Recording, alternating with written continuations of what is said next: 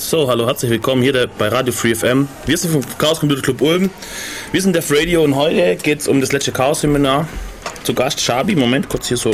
Sag mal was. Hallo. Okay, ähm, wir hatten ein Chaos Seminar über Multiprozessoren und Multithreading. Chancen und Risiken, so grob, oder? Ähm, die Folien gibt es online. Dieses Mal sind wir richtig gut vorbereitet quasi. Ihr könnt äh, Informationen über uns finden, ulmcc.de slash dev slash radio oder direkt www.devradio.de. Wie immer gibt es uns im Chat und so weiter. Ihr könnt hier anrufen und euren keine Ahnung. Account Genau. äh, starten. Äh, bei uns werden jetzt die Äs gezählt. deswegen werden wir in dieser Sendung explizit mehr Ads einbauen als äh, in allen Und am Ende der Sendung ruft einer an und sagt und ver- verkündet das offizielle Ergebnis, den A-Count. Wir können natürlich das Ganze auch gleichzeitig überprüfen, indem ihr selbst mitzählt. Äh, Genau. Also wir bemühen, wir, bemühen uns, wir bemühen uns redlich, hier natürlich hohe Qualität abzuliefern. Aber wir sind halt einfach Amateure. Und deswegen passiert schon mal, dass man ab und zu mal ein Ä sagt. äh, ja. Genau. So, Musik kommt heute von Mav. Mav wollte heute eigentlich die Sendung machen, dann kurzfristig ist sein Gast abgesprungen. Aber ich habe mir einfach die Musik von ihm geklaut. Äh, das, scheiße. Das war ein absichtliches. äh, Nein, das war jetzt voll unabsichtlich. Nein, äh, nein, wirklich. Das war. Äh, Hör auf, äh, komm, Uli, hör auf.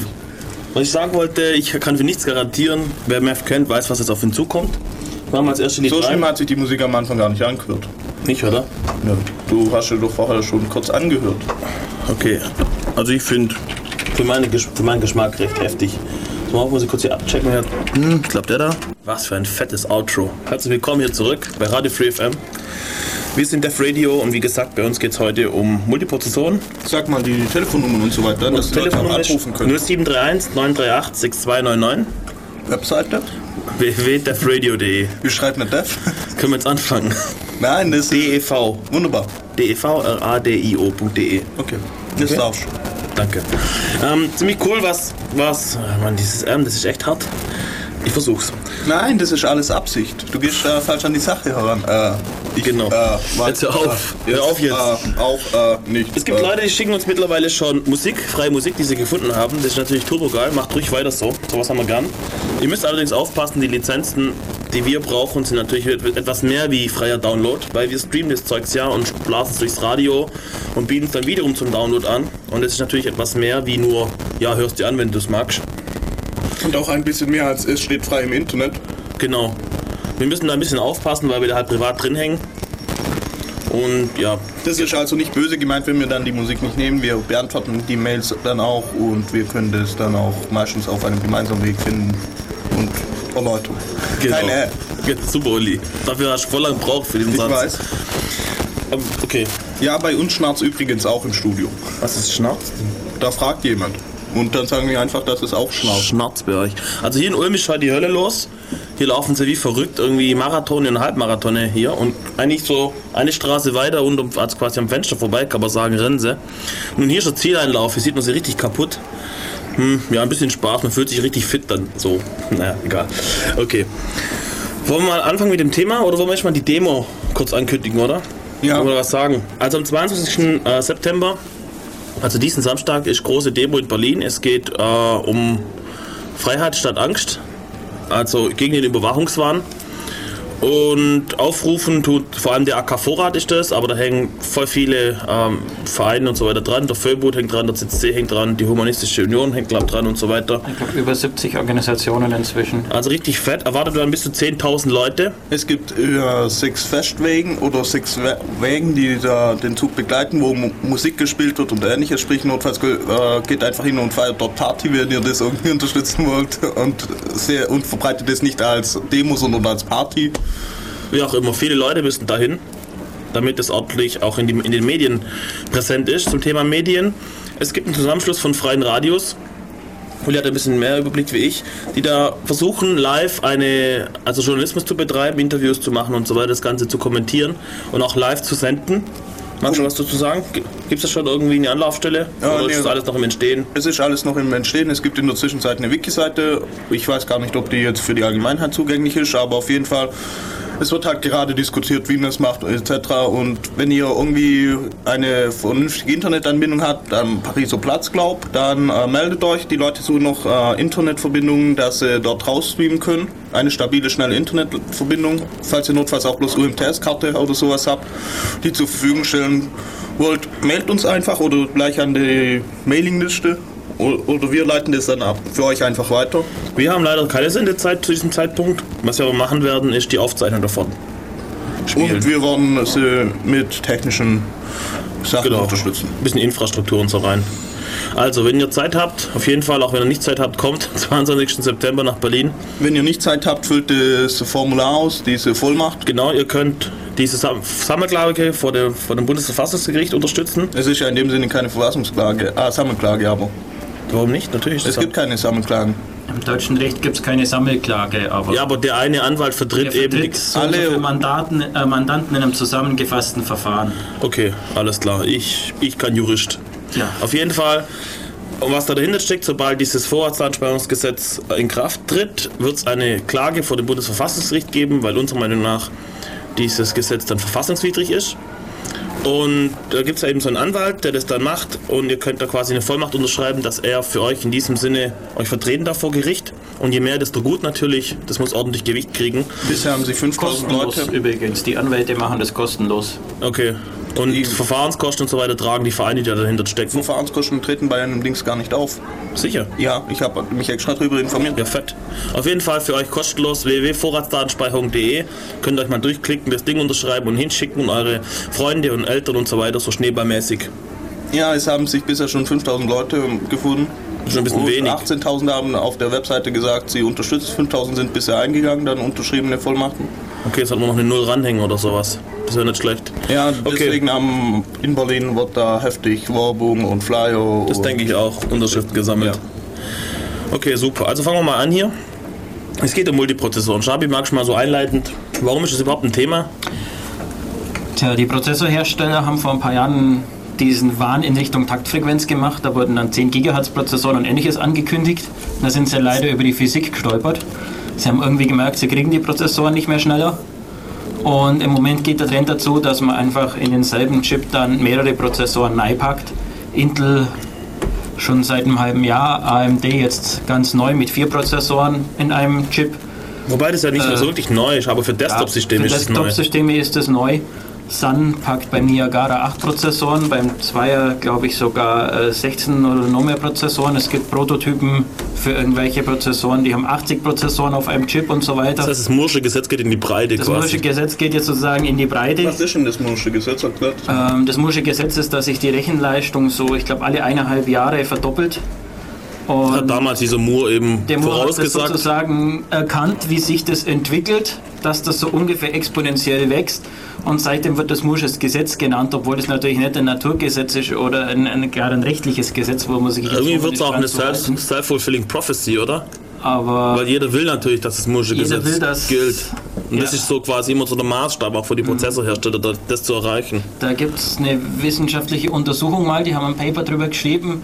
Äh, bestimmte große äh, Rechengeschichten gehen schneller, wenn man zuerst ein Jahr wartet und das Geld auf dem Konto lässt und sich dann Rechner kauft, die entsprechend schneller sind und dann erst losrechnen lässt, dann ist schon mal, wenn der Rechenaufwand groß genug ist, Schneller. schneller im. Endeffekt fertig unterm Strich. Das Problem ist, sagt das mal irgendeinem Finanzier, dass jetzt erstmal ein Jahr Urlaub auf Hawaii machst und dann die Rechner kaufst und trotzdem schneller fertig bist.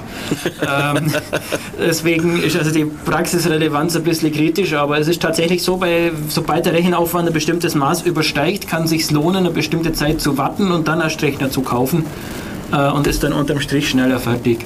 Okay, perfekt. Auf jeden Fall, mehrere Prozessoren machen Probleme. Ja, es gibt Koordinationsprobleme sozusagen, wenn man, wenn nicht mehr, das kennt man auch von den Leuten, zu viele Köche verderben den Brei heißt. Ähnliches ist es, äh, wenn man ein Programm, eine Aufgabe, Rechenaufgabe sozusagen aufteilt auf verschiedene Prozessoren, die gleichzeitig arbeiten. Da müssen die sich koordinieren, miteinander kommunizieren und so weiter. Und das sind halt alle möglichen äh, Fallen, Probleme und Hindernisse und manche Probleme kann man gar nicht vernünftig aufteilen. Genau, und das wollen wir heute in dieser Sendung so ein bisschen um, umreißen, sag ich mal. Wir wollen nicht so sehr ins Detail gehen, mehr so Big Picture-mäßig, weil es im Radio natürlich schwer ist, ohne Zeichnungen oder sonstiges das rüberzubringen. Wir sind aber auch angewiesen auf eure Interaktion. Wenn ihr Fragen oder Anregungen oder Kommentare oder uns bashen wollt oder sonstiges, ruft an. 0731 938 6299. Das Problem dahinter ist, wir wissen euer technisches. Äh, Genau, das ist immer ein bisschen ein Problem hier, dass wir so einen Spagat machen müssen, auf welchem Niveau siedeln wir das Ganze an. Wo fangen wir an, wo hören wir auf? Und zum Glück können wir immer aufhören, bevor wir selber nicht mehr blicken. Deswegen passt es hier so einigermaßen. Okay, also Ursache des Problems ist, dass alle diese, diese äh, nicht Harvard-Architektur, von Neumann-Architektur im Kopf haben. Vielleicht wollen wir mal kurz erklären, was von Neumann bedeutet, diese Architektur. Von Neumann war irgend so ein, sag mal, Ja, es war ein äh, Informatiker, einer der Gründer sozusagen der modernen Informatik, wie man sie so kennt.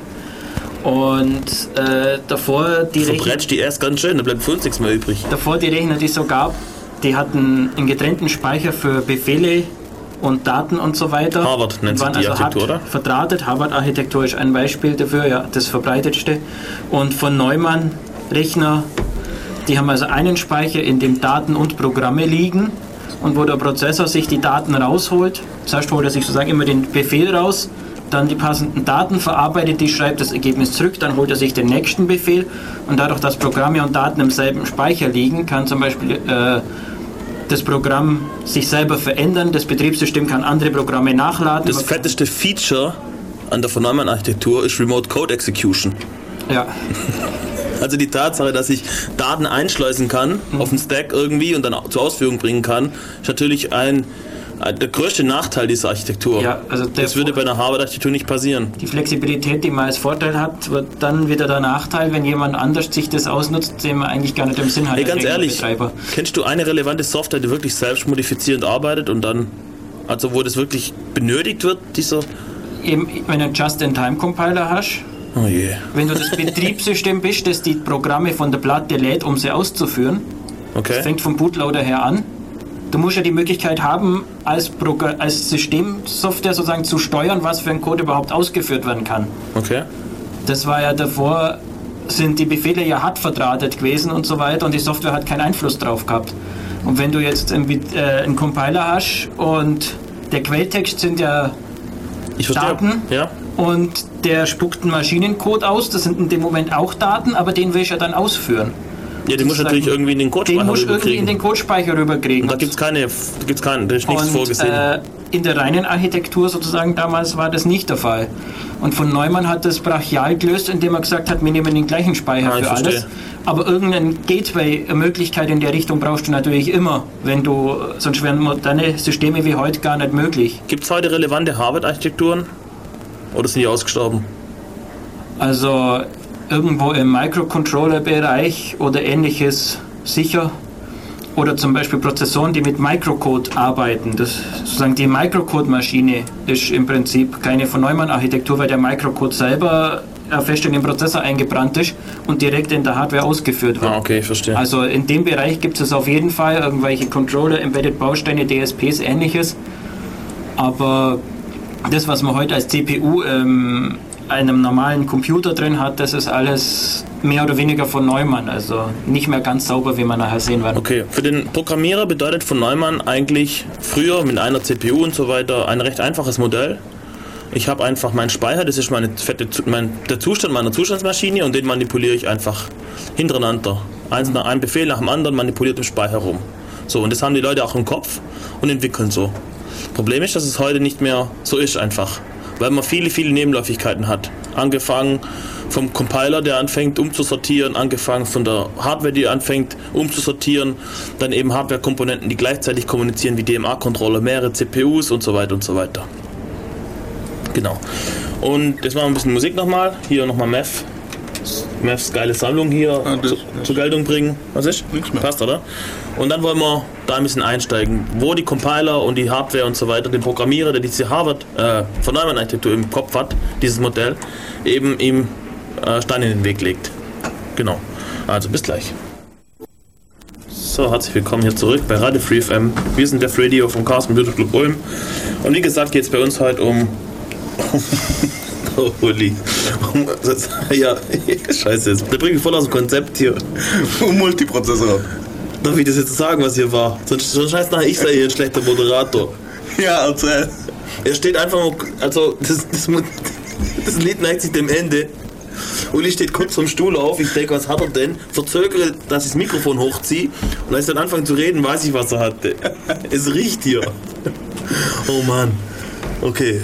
Äh, jetzt bin ich voll aus dem Konzept hier. Danke, Uli. Okay, was geht's? Motivation. Wenigstens hast du keine Rs Ein gesagt. bisschen Motivation hier und das Volk bringen. Warum lohnt es sich, sich Gedanken zu machen? Es ist einfach so, sobald man äh, parallelisierte Systeme hat, wie eben zwei CPUs, dann haben die trotzdem noch Ressourcen, auf die sie gemeinsam zugreifen müssen, wie zum Beispiel der Bus, der Speicherbus. Und wenn die jetzt beide darauf zugreifen wollen, da, oder wenn das eine darauf zugreift, dann muss der andere warten und so weiter. Das heißt, es gibt Situationen, wo die sich gegenseitig ausbremsen. Und deswegen muss man bei, bei parallelisierter Hardware eben so Optimierungen machen, wie zum Beispiel die Buszugriffe werden umsortiert, damit, damit die Wartezeit minimiert wird und so weiter und so weiter und so weiter. Und die Hardware ist mittlerweile ziemlich weit, was es betrifft, nur die Software hinkt gewaltig hinterher. Das beste Beispiel dafür ist die Freispeicherverwaltung. Wenn man Malloc sich anguckt aus der libc, haben die natürlich auch das Problem, dass sie thread-safe sein müssen. Verschiedene Threads können Malloc rufen und es kann auch sein, dass ein Thread Malloc sagt und der andere sagt free zu dem, zu dem gleichen Speicher. Das muss natürlich alles passen und die, die Purmans-Lösung ist einfach in globalen Log zu nehmen, zur Synchronisation. Also erst der eine, dann der andere, wenn zwei Threads gleichzeitig wollen. Und dass das eine schlechte Idee ist, das sieht man am Beispiel des sogenannten Thread Caching äh, Allocators von Google, also Code Google bla irgendwas, hat diesen TC Malloc. Und da kann man mal gucken auf deren Seite, da haben sie so lustige Grafiken, was sie da rausholen. Und das sind bis zum Faktor 5 schneller manchmal stellenweise und skalieren auch viel besser und so weiter. Einfach weil sie es intelligenter angehen, weil sie sich, sich überlegen, okay, wie läuft denn das eigentlich, wie könnte man das vernünftig machen und nicht einfach die Purmans-Lösung. Und das soll so ein bisschen als Motivation dienen, warum es Sinn macht, sich Gedanken zu machen, was Parallelis- Parallelisierung bedeutet, wie die funktioniert und wo es da eben, wie optimiert wird und wo es auch die Haken gibt. Quasi. Könnt ihr euch lustig angucken, die Graphen, also sind sehr imposant, würde ich sagen. Also, also Thread Caching Malloc ist so das Stichwort, nach dem ihr googeln könnt. Oder Google Allocator.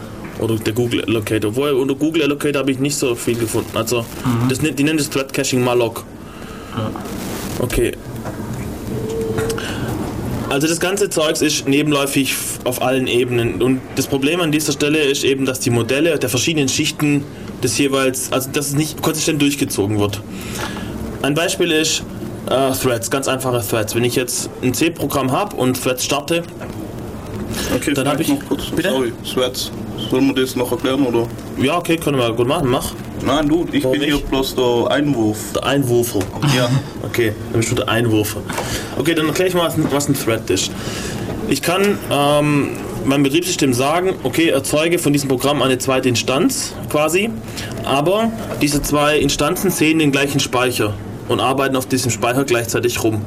Das heißt, ich kann Parallelisierung betreiben und zur Kommunikation dieser parallelen Teilnehmer verwende ich den Speicher. Shared Memory nennt sich das.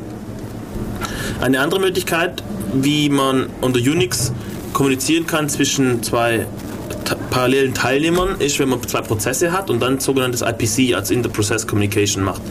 Da gibt es dann einiges. Da gibt es Pipes, die durch den Kern durchgehen.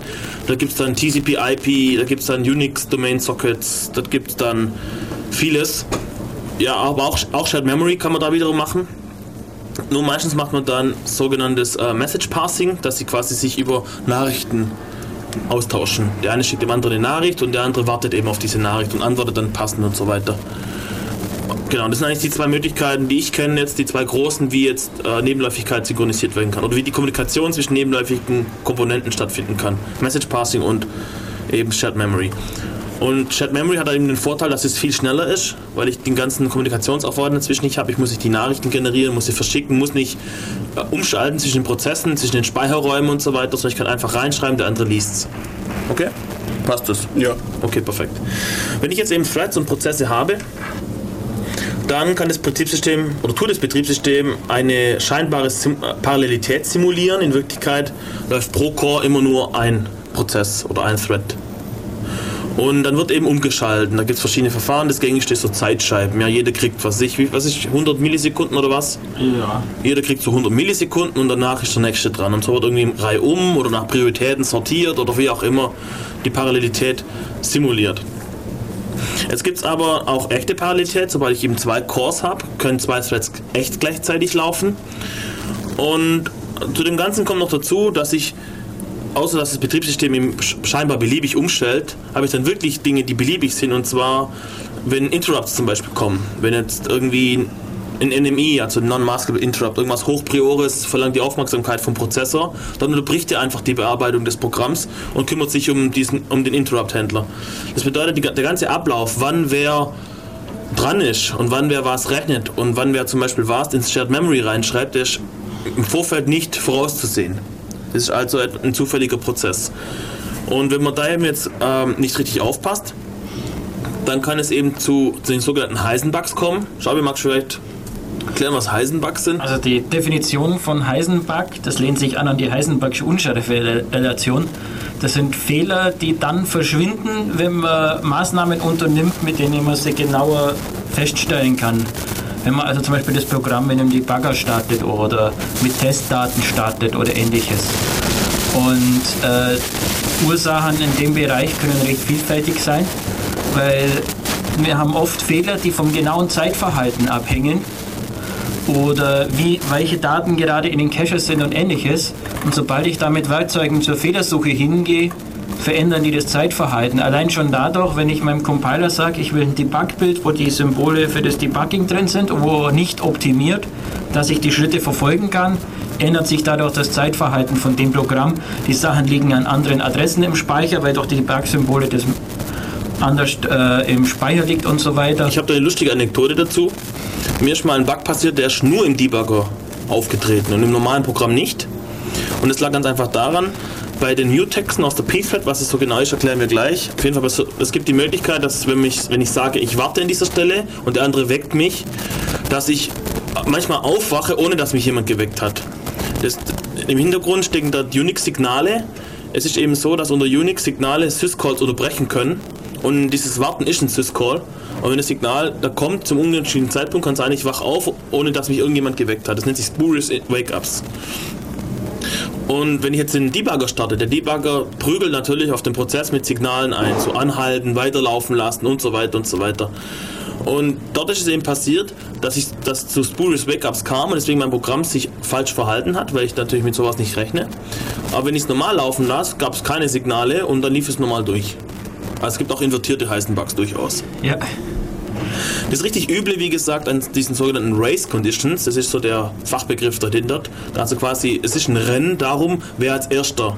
Also wenn jetzt zwei an die Stelle schreiben wollen und die richtige Reihenfolge wäre erst eins, dann zwei, dann ist es die Race und ich habe das nicht sauber gemacht mit Synchronisation, dann ist es eine Race Condition. Wenn irgendwie wenn es irgendwie durch irgendwelche Umstände passiert, dass eins mal kurz verzögert wird und dann zwei als erstes die Aktion ausführt, dann knallt's. Das beste Beispiel dafür ist, Windows konnte man früher mit wildem Herumklicken zum Abstürzen bringen, weil die Programmierer hatten eine Event-Semantik im Kopf. Also klicken ist ein Event und mein Code dahinter ist der Event-Händler, der behandelt es dann. Und Events haben eben die Eigenschaft, dass sie in der Reihenfolge, wie sie auftreten, abgearbeitet werden. In Wirklichkeit sind es aber Messages. Das System generiert Messages und tut es in einer Schlange und so weiter einreihen. Und es kann da durchaus passieren, dass sich die irgendwie überholen. Es gibt Messages, die kann man vorne einhängen, andere werden hinten eingehängt oder aus irgendwelchen Gründen wird er umsortiert oder sonstiges. Und dann kann es eben sein, dass die Menschen Events, die Programmierer Events im Kopf haben als Semantik, aber Messages bekommen und dann gibt es Race Conditions. Und wenn man das System unter Last stellt, ist es, war es wohl früher so, dass es häufiger passieren konnte, dass dann eben solche Nachrichten umsortiert wurden und dann hat es geknallt, weil die in der anderen Reihenfolge bearbeitet wurden, wie der Programmierer eigentlich dachte, dass sie bearbeitet werden. So als kleine ähm, Exkursion zu dem Ganzen. Okay. Ähm, Nebenläufigkeit der Hardware haben wir schon kurz angesprochen, was es da so gibt. Also CPUs, I.O.-Bausteine, keine Ahnung, PCI, der PC-Controller oder die Grafikkarte. Ich meine, die Grafikkarten sind heutzutage eigentlich auch schon wieder fast vollwertige CPUs, oder? Kann man so sagen? Ja. Und ähm, mehrere. Mehrere haben verschiedene Shader und Shader sind programmierbar inzwischen. Das heißt, äh, du hast dann auf so einer Grafikkarte 64 oder 128 oder was Einheiten, von denen jeden ein eigenes Programm ausführt. Und das ist also dann ganz lustig. Das, wobei die meisten in den Grafikkarten waren bisher die Shader sehr eingeschränkt, was sie machen konnten. Nvidia hat gerade ein äh, Programm in die Richtung, dass sie eine Bibliothek anbieten, wo man alle möglichen wissenschaftlichen Berechnungen oder was man sonst so gerade hat, in diese Shader reinlegen kann. Äh, das nennt sich dann General Purpose GPU. GPU ist eigentlich der Grafikprozessor. Dass man, und sozusagen, dass man die teure Grafikkarte für 700 Euro, die man sich in den Rechner steckt, nicht bloß zum Bildle malen einsetzen kann, sondern auch tatsächlich für wissenschaftliche Berechnungen. Ähm, andere Hersteller gehen den anderen Weg, Intel und AMD gehen, also Intel geht den Weg, dass sie inzwischen sagen, wir haben so viele CPUs, dass die die Grafikberechnung gleich wieder mit übernehmen können. AMD geht im Moment den Weg, dass sie dann in einen Chip äh, CPUs und Grafikprozessoren zusammengießen wollen. Und äh, das heißt also, die Grenzen verschwimmen fließend. Und es wird immer mehr, was man da an Spezialhardware drin hat, die unabhängig von der anderen agiert man kann bloß als Programmierer auf eines hoffen, dass das Zeug halbwegs sauber dokumentiert ist, dass man auch wirklich versteht, was da abgeht, weil sonst hat man dann keine Chance mehr, irgendwelche Fehler zu finden. Wollen wir jetzt einfach auf diese Fehlerquellen jetzt mal eingehen? Was, was kann passieren, was, was einem ein Bein stellt quasi, an was man nicht denkt? Neben den einfachen Dingen wie die Reihenfolge der Zugriffe muss passen. Also der eine jemand, ich habe zwei Variablen, die sind beide null. Das Beispiel hatten wir in unserem Vortrag. Ich finde, ja, kann, man, kann man das Radio durchbringen. Der eine inkrementiert erst das eine, die Variable a, dann die Variable b, der andere liest die aus. Und wenn er jetzt erst b und dann a, ne Blödsinn, er liest die aus und sein Constraint an dieser Stelle ist eben, dass b immer größer ist als a oder gleich. Auf jeden Fall nicht kleiner. Mhm. Kann ja, also wenn man so, sich das so überlegt, klar, der eine inkrementiert ist a, dann b und dann passt es ja, oder? Dann muss ja b immer kleiner, also nicht, kann b nie kleiner sein als a, so ja. rum. Wichtig aber an dieser Stelle ist eben, Nein, dass. B kann klein. Wenn zuerst Bitte? A inkrementiert wird und dann B, okay, jetzt habe ich dann kann B nie größer als Nie größer, genau, genau, korrekt. Entschuldigung. man kann es auch nicht so gut durchs Radio. Bitte? Ja, ich wollte auch ein bisschen schwer. Was ich hier an dieser Stelle sagen will, äh, dadurch, dass ich, wenn ich jetzt zwei Threads habe, okay, der eine schreibt es in dieser Reihenfolge, der andere will das auslesen, dann kann es passieren, dass eben der, äh, das Betriebssystem, wie wir sagten, zu beliebigen Zeitpunkt umstellt. Dann kann sein, der zweite Thread liest erst A aus dann wird unterbrochen. Der erste Thread schreibt, äh, inkrementiert A und B und dann liest der zweite Thread B aus und dann ist der Constraint nicht erfüllt, weil er quasi einen veralteten Wert von A hat, den er schon vorher ausgelesen hat. Und an, an, bei solchen Kleinigkeiten kann man schon sagen, dass man da höllisch aufpassen muss mit dieser Nebenläufigkeit. Korrekt ist das Ganze nämlich, wenn man erst B ausliest und dann A im zweiten Thread, dann passt es immer. So, aber selbst das hilft nicht. Wenn man das jetzt irgendwie immer so macht, kann jetzt der Compiler kommen. Der Compiler geht her und optimiert. Das bedeutet, er guckt sich an, aha, was für eine Architektur laufe ich überhaupt? Er weiß Bescheid, hier sind vielleicht so, er weiß vielleicht Bescheid, hier sind so viele Cores. Er weiß Bescheid, äh, diese CPU hat so viele Pipelines. Das bedeutet, die Befehle, damit die Pipeline immer schön gevoll, äh, voll ist, muss ich umsortieren. Ähm, er weiß irgendwie über die Caches Bescheid oder sonstiges, weiß, wie groß die Cache-Lines sind, macht dann Padding rein und so Geschichten. Das bedeutet, er verändert den Code. Und zwar darf er den verändern alles innerhalb der ANSI-C bzw. ISO C Spezifikation, wenn wir von diesen zwei Sprachen erst sprechen. Das Problem bei dieser Spezifikation ist einfach, dass das Thema Thread in dieser Spezifikation überhaupt nicht erwähnt wird. Das wird überhaupt nicht abgedeckt. Zu der Zeit, als C entworfen wurde, gab es das, das noch nicht, dass man irgendwie Threads oder sowas macht. Und bis heute wurde das nicht aufgenommen.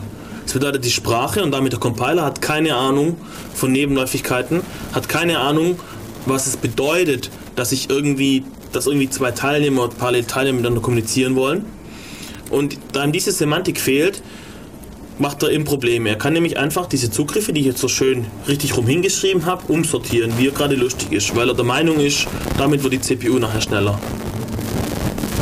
So, das ist ein ziemlich, ja, das ist ein, ich kann vielleicht kurz umreißen, was, was die Standards zu diesem Thema, also was der Compiler darf innerhalb des Standards. Er darf eben davon ausgehen, dass es nur ein Thread gibt, weil das Thema Threads überhaupt nicht erwähnt wird.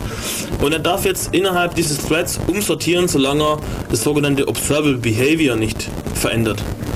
Observable Behavior bei ISO-C++ ist die Folge von Schreibzugriffen auf Volatile-Variablen und IO Calls von IO-Funktionen. Und wenn quasi, wenn ich das Programm ausführe und der Zugriff auf diese Volatile-Variable und der Aufruf von einer Library-IO-Funktion ist genauso, wie es die spezifizierte Maschine machen würde, dann ist das Programm korrekt. Und innerhalb dessen darf ich beliebiges Zeugs weglassen, umsortieren und so weiter.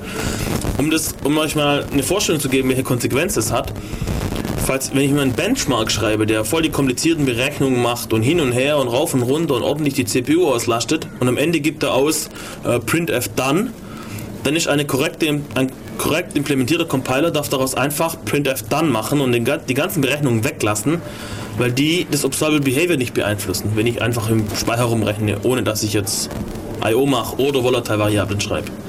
Also soweit geht es und es ist standardkonform.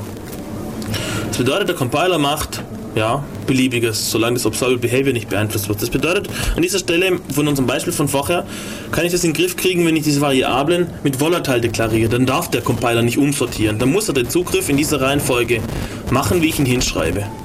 So, jetzt kommt aber die Hardware ins Spiel. Chabi, du vielleicht? Was, was macht die Hardware jetzt vielleicht? Also auch die Hardware ist lustig am Umeinander sortieren. Die Prozessoren heutzutage sind wesentlich komplexer intern als früher.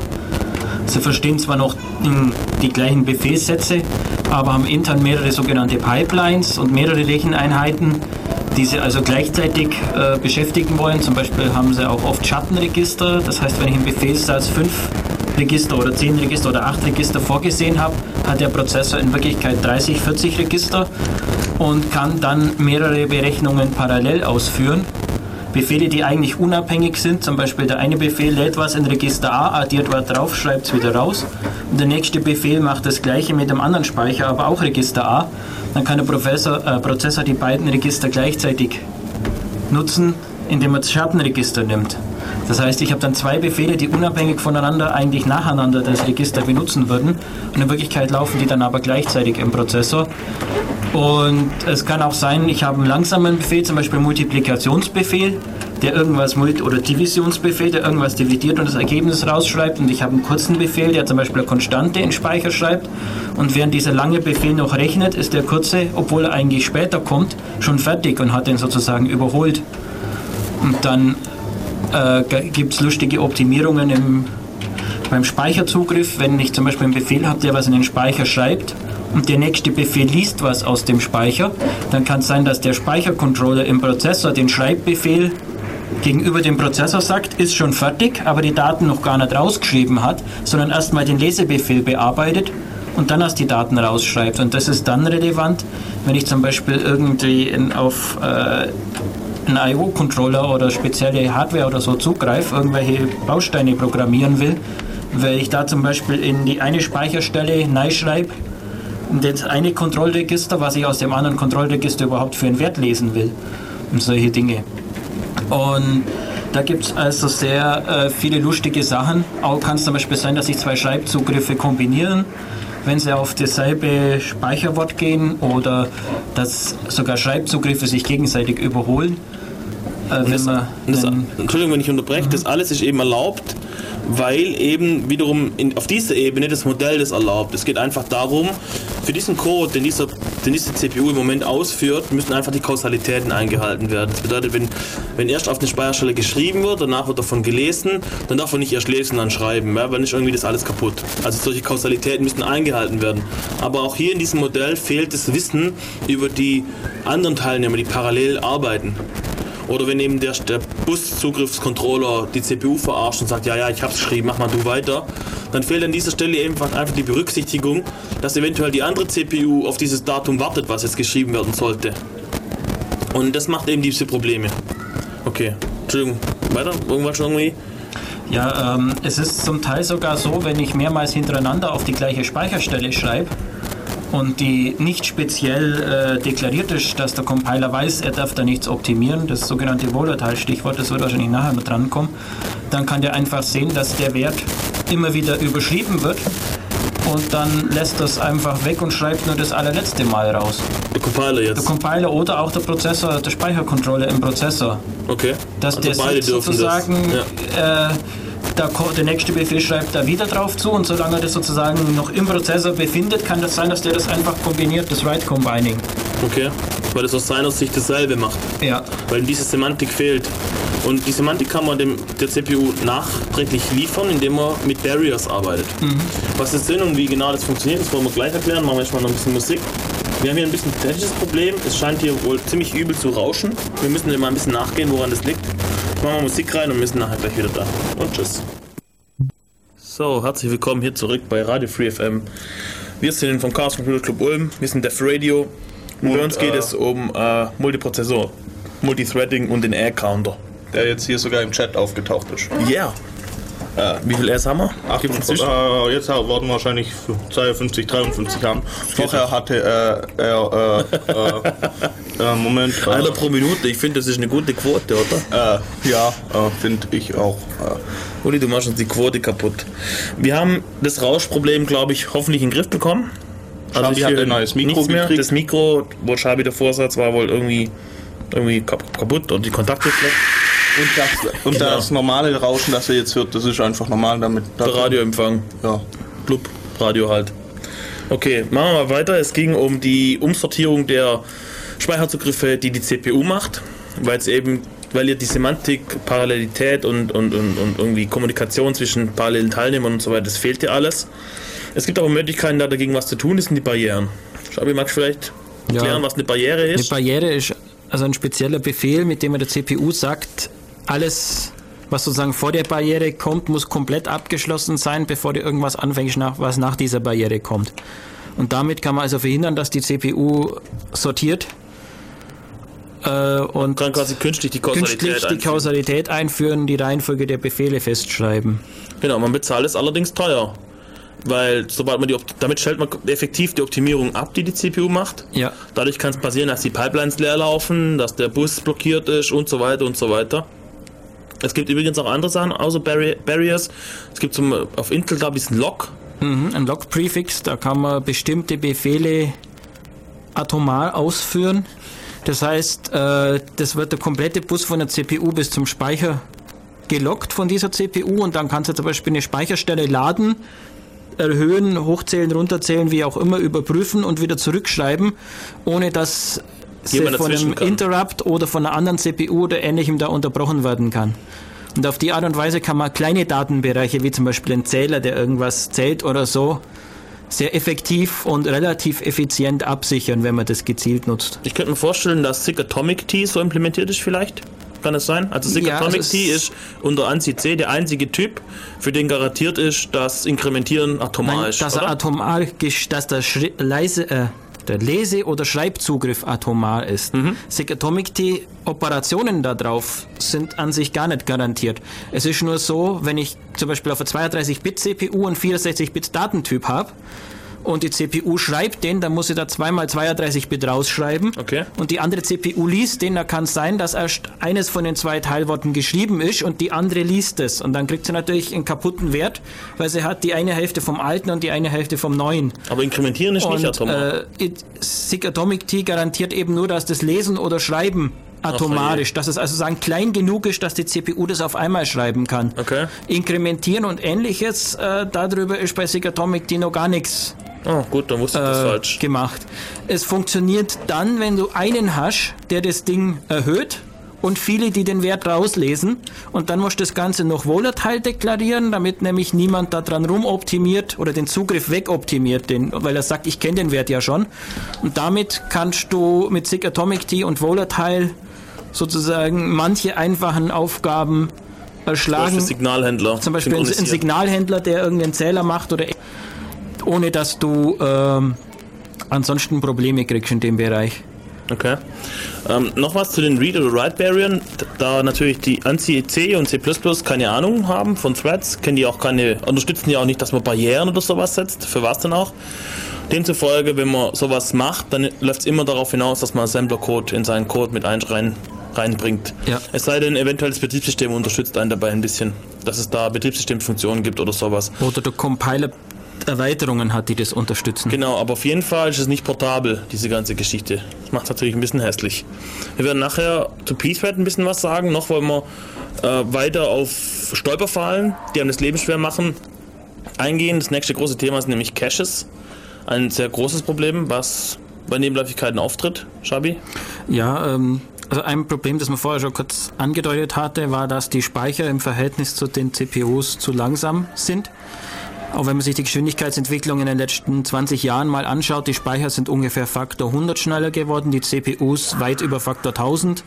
Das heißt, während früher der Speicher nichts zu tun hatte, bis sich die CPU mal wieder gemeldet hat. Ist inzwischen so, dass die CPUs ständig auf den Speicher warten. Wenn ich jetzt auch noch ein Dutzend CPUs habe, die auf den gleichen Speicher warten, dann wird das noch schlimmer.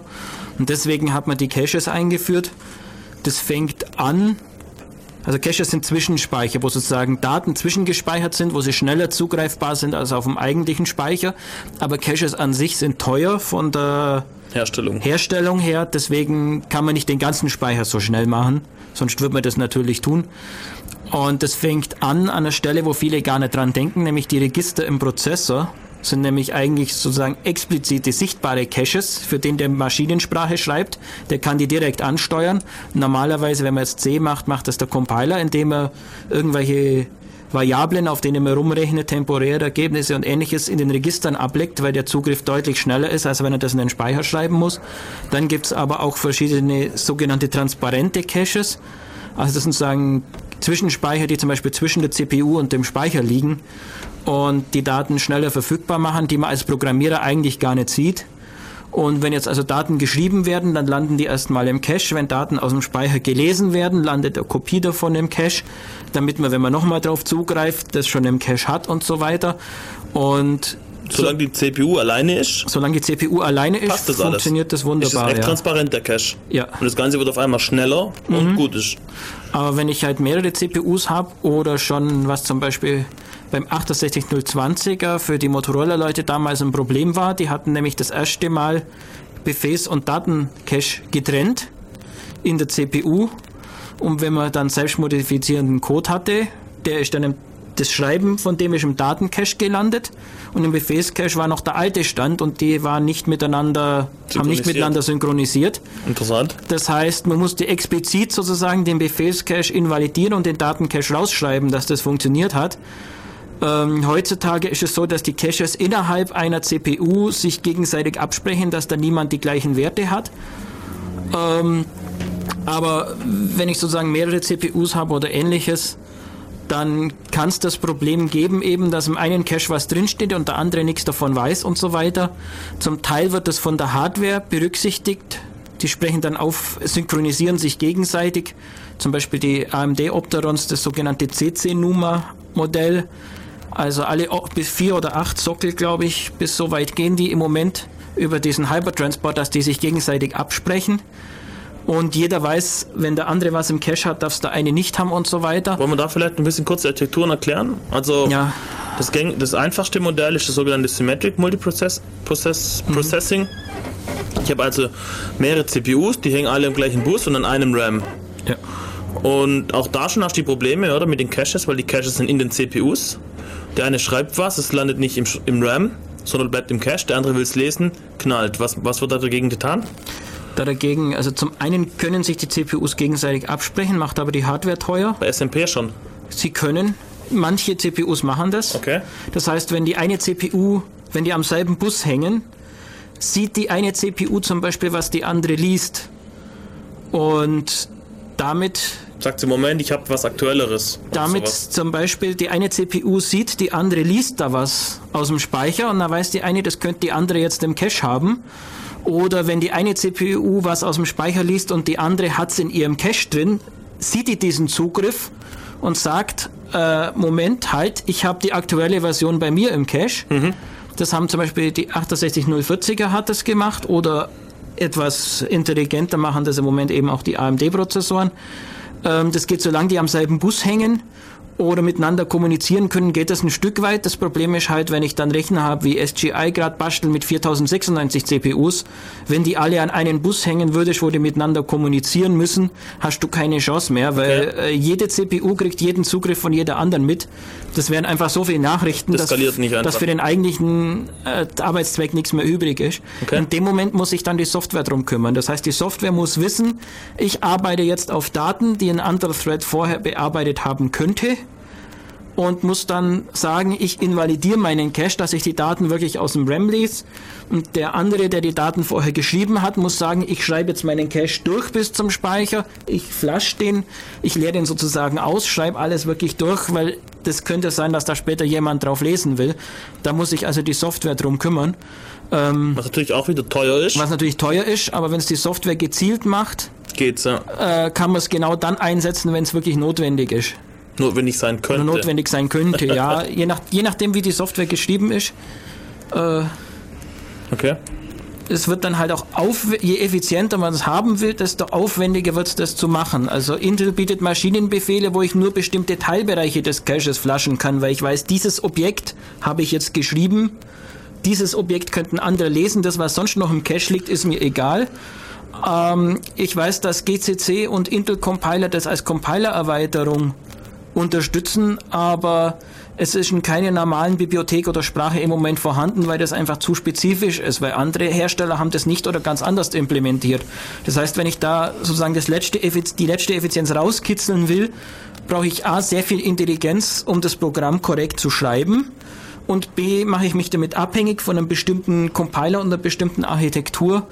Wenn ich es allgemeiner haben will, so dass es überall läuft und ich mich nicht ganz so viel verkopfen will, so nur so viel, dass ich es gerade nur selber blick, so ungefähr, dann äh, bin ich halt ein bisschen langsamer dann. Okay. Du hast vorher Numa erwähnt. Magst du jetzt erklären, was Numa Numa? Numa heißt, ich habe nicht mehr wie SMP ein symmetrisches System, sondern ich habe mehrere Knoten. Jeder Knoten hat CPUs und Speicher und die Knoten selber sind untereinander verbunden, manchmal auf einer Ebene, manchmal hierarchisch. Das heißt, ich, äh, Nummer heißt Non-Unified Memory Architecture. Der Speicher, der an der im selben Knoten ist wie die CPUs, der ist natürlich relativ günstig erreichbar. Der Speicher, wo ich erst durch ein paar andere Knoten durch muss, um den zu erreichen, der ist teuer erreichbar. Und der Programmierer selber merkt davon nichts. Für ihn ist das ein Speicher, wo er drauf zugreift. Aber es dauert dann halt nicht drei, vier, zehn Takte, bis das da ist, schon mal 30, 40, 50 Takte, bis das da ist. Oder so. Je nachdem, wie die Busfrequenzen und das Ganze genau ist. Und da muss man dann halt auch aufpassen, vom Geschwindigkeitsproblem her, dass ich natürlich schaue, dass die Daten und Programme möglichst auf denselben Knoten arbeiten. Genau, das dann immer lokal ist. Dass ja. es möglichst lokal ist wegen der Geschwindigkeit. Wenn es weiter weg ist, ist es immer noch korrekt, aber es ist halt langsamer. Und die Verbindung zwischen den Knoten nennt sich Hypertransport. Das ist AMD, oder? AMD, heißt das Hypertransport, ja. Und dort läuft dieses Cache-Kohärenz-Protokoll bei CC-Nummer. CC-Nummer heißt quasi Cache-Kohärentes Nummer. Genau. Und also Bei- ich glaube, bis zu acht Sockel können sie das durchziehen. Ja. Also AMD selber bis zu vier und irgend so Server-Chipsatz, äh, der zieht bis zu acht durch. Aber bei mehr Sockeln, soweit ich das richtig im Kopf habe, wird das dann nicht mehr gemacht. Sondern dann hast du sozusagen Knoten mit vier Sockeln, die unter sich cache-kohärent sind und zwischen den äh, Knoten wird was anderes gesprochen dann. Da Was- hast du also sagen, gemacht? eigentlich mehrstufiges, weil eigentlich jeder Sockel hat ja seinen eigenen lokalen Speicher. Ja. Und zwischen und sozusagen immer solche vier Knoten sind sozusagen ein, ein Hyperknoten, ein enger, und die werden dann gekoppelt, auch zum Beispiel über Hypertransport, aber ohne das Cache-Kohärenzprotokoll. Das heißt, da muss ich die Software drum Da muss sich dann die Software drum kümmern. Okay, sehr aufwendig dann, auch für so ein Betriebssystem. Du musst Ja. ständig irgendwie wissen, der Scheduler muss aufpassen, auf welchem Core jetzt welche Threads laufen lässt, wo der Speicher war, wo er jetzt ist und so weiter. Also es ist recht komplex, das Ganze dann. Ja, es gibt zum Beispiel Fälle, wo dann Speicherinhalt einfach kopiert wird, wenn mehrere Prozesse darauf auf dem gleichen Speicher lesen oder mehrere Threads, dass der physikalische Speicher einfach, das, das wird rüber kopiert und dann auf beiden CPUs im gleichen Adressraum eingeblendet, obwohl es physikalisch an ganz anderen Adressen liegt, damit sozusagen die gleichzeitig drauf lesen können, ohne dass der eine den Preis der hohen Entfernung zahlt. Okay. Noch ein Problem mit Caches sind die sogenannten Cache Lines, oder? Also Caches werden immer in Cache Lines organisiert. Das ist einfach ein ganzes, eine ganze Sequenz von Speicher am Stück wird immer zusammen gecached oder eben nicht gecached. Ja, der Grund dafür ist, dass die Cache-Elektronik sehr aufwendig ist. Das ist ein sogenannter Assoziativspeicher. Ich muss mir nicht nur die eigentlichen Daten merken, sondern ich muss mir auch merken, an welcher Adresse das im Speicher tatsächlich gestanden ist. Das heißt, ich brauche für jeden Wert im Cache einen komplett Vergleicher für die Adresse, damit der Prozessor, wenn er was von der Adresse 4711 holt, auch die Cache-Zeile sich meldet, wo die Daten von der Adresse 4711 drin liegen. Das heißt, das ist relativ aufwendig, dieser Vergleicher. Und das brauchst du für jedes Wort im Cache und deswegen waren größere Datenmengen im Cache, zum Teil 8 oder 16 Byte oder mehr, sozusagen in einer sogenannten Cache-Line abgelegt und auf einmal verwaltet, um sozusagen diesen Aufwand äh, geringer zu kriegen. Und wie kann das jetzt zum Problem werden? Das kann ein Problem äh, werden, wenn ich eigentlich nur auf einem Teilbereich von dieser Cache-Line arbeiten will, auf dem vorderen paar Bytes und ein anderer arbeitet auf den hinteren paar Bytes. Und also die ein anderer Teilnehmer. Ein anderer Teilnehmer arbeitet, ein anderer Prozessor oder so arbeitet auf den hinteren paar Bytes und dass das zufällig auf derselben Cache-Line liegt, davon habe ich keine Ahnung. Und die Prozessoren, die dann versuchen, dieses Cache-Kohärenzprotokoll zu sprechen, die schieben also ständig dann die Daten zwischen den Caches hin und her, obwohl es ist also sogenanntes False Sharing und führt dann äh, zum äh, Flattering oder Threatening, je nachdem. Das, äh, da gibt es verschiedene Begriffe, dass also ständig diese äh, Daten im Cache hin und her wandern, obwohl eigentlich die gar nicht gemeinsam benutzt werden, sondern nur zufällig auf derselben Cache-Line liegen. Und das ist also ein Geschwindigkeitsproblem. Das ist dann langsamer, als wenn ich gar keine Caches hätte und die Leute direkt auf dem Speicher arbeiten. Wenn ich jetzt aber kein Cache-Kohärenzprotokoll habe, was mache ich dagegen False Sharing? Das macht mir Wenn dann ich kein Cache-Kohärenzprotokoll habe und der Cache intelligent genug ist, dass er merkt, dass nur diese Teilbereiche tatsächlich verändert wurden und nur diese Teilbereiche zurück zum Speicher schreibt, dann tut mir False Sharing in dem Moment nicht weh. Wenn der nur komplette Cache-Lines zurückschreibt, kann es sein, dass ich Daten überschreibe vom anderen, weil der ja am anderen Ende der Cache-Line sozusagen irgendwas gearbeitet hat ähm, und damit dem seine Daten kaputt mache.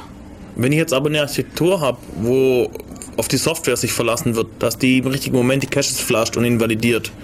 Die Software weiß es aber nicht, dass es nötig wäre, weil sie nicht wissen kann, dass die zwei Datums jetzt auf der gleichen Cache-Line liegen. Dann habe ich doch, wie kann ich diesen, diesen Fehler Also verhindern? wenn, wenn du, also das kannst du gar nicht verhindern dann. Also wenn du nicht, wenn du sozusagen nicht damit rechnest, dass zwei unabhängige Daten in der gleichen Cache-Line liegen können und die Hardware das nicht trennt, Dann hast du verloren. da in dem Sinn verloren. Kennst du eine Architektur, wo das konkret ein Problem ist? Ich weiß jetzt keine im Kopf, wo das genau ein Problem ist, aber ich glaube, die ersten RISC-Prozessoren waren da zum Teil relativ anfällig. Es geht zum Teil weiter. Ähm, das ist ein Stichwort äh, Memory Location, wo du wahrscheinlich nachher noch was dazu sagen wolltest. Gehe ich mal davon aus. Ich weiß jetzt, ob ich da jetzt schon vorgreifen soll. Ja, sag mal. dass, ähm, dass also Prozessoren wie zum Beispiel die ersten Alpha-Prozessoren vom Befehlssatz her, wenn sie auf Bytes oder sowas arbeiten, konnten sie das nur in den Registern und zum Speicherladen oder Schreiben können sie nur ganze 32 Bit-Wörter. Das heißt, da ist es sogar schon so, äh, dass sozusagen die Daten sehr eng beieinander liegen können und die, der Prozessor einfach hardwaremäßig nicht trennen kann und du hast zwei Byte-Variablen in deinen Daten definiert und rechnest nie damit, wenn du jetzt die eine davon zugreifst, dass die andere davon mit beeinflusst wird. Und äh, also es, ich weiß jetzt keine plattformunabhängige Möglichkeit, sich da dagegen zu sichern, außer sozusagen immer äh, dann dafür sorgen, dass recht das synchronisiert wird, dass man also nicht zwei Leute gleichzeitig den gleichen Speicher bearbeiten und dann immer nach dem Schreiben die Caches flaschen und hinterher die Caches wieder lesen. Und wenn man keine Programmiersprache hat, die einem da mehr garantiert, Java garantiert da ein bisschen mehr äh, als C oder C++, dann muss man wissen, was auf der Plattform drunter tatsächlich passiert. Man kann also nicht irgendwas dahinschreiben und denken, bei mir tut's, also ist es korrekt, weil das kann schon theoretisch mit einer anderen Optimierungsstufe vom gleichen Compiler nicht mehr passen, geschweige denn anderer Compiler, anderes Betriebssystem, anderer Prozessor drunter. Okay, nicht lustig alles. Wenn du's, weil du es äh, erwähnt hast, erzähle ich jetzt vielleicht kurz, wie es bei C und C++ einfach ist, was für Möglichkeiten es da gibt.